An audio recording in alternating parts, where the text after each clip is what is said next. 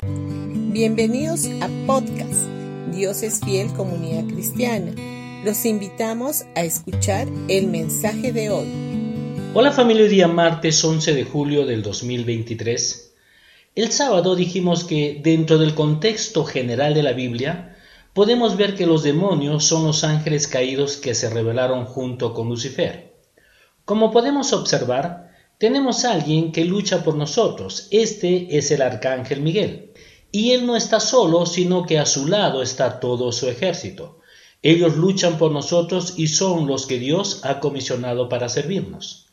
Por eso, cuando estemos involucrados en una lucha espiritual, debemos recordar que siempre el Señor lucha por nosotros y permitamos que Él se encargue de librar nuestras batallas. Nuestra parte es solo orar, reposar y confiar.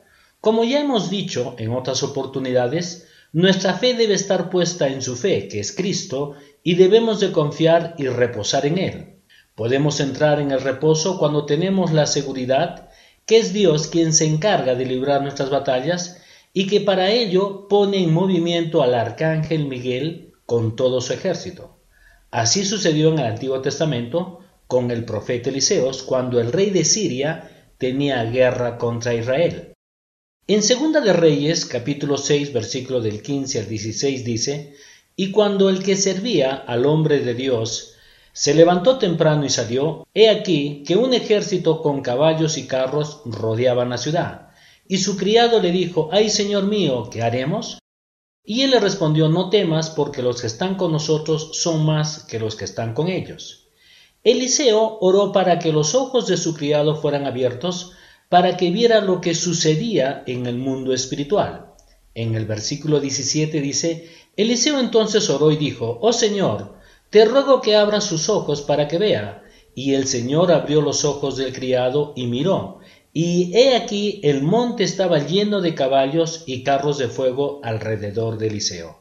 En el momento en el que el criado de Eliseo pudo ver lo que sucedía en el mundo espiritual, se dio cuenta que eran muchos más que los que estaban con ellos, los enviados de parte de Dios, que la cantidad de soldados enemigos que le rodeaban en lo natural.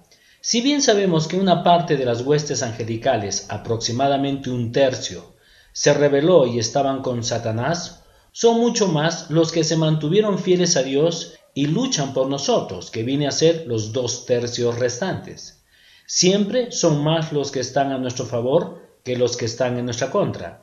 Y tenemos que hacer frente a todos los desafíos de la vida desde esta perspectiva. Mi Dios y yo somos mayoría. Por esa razón es que el salmista nos dice que puede saltar por encima de los muros. Dios siempre está a nuestro lado y a nuestro favor. Bendiciones con todos ustedes y que tengan un gran día.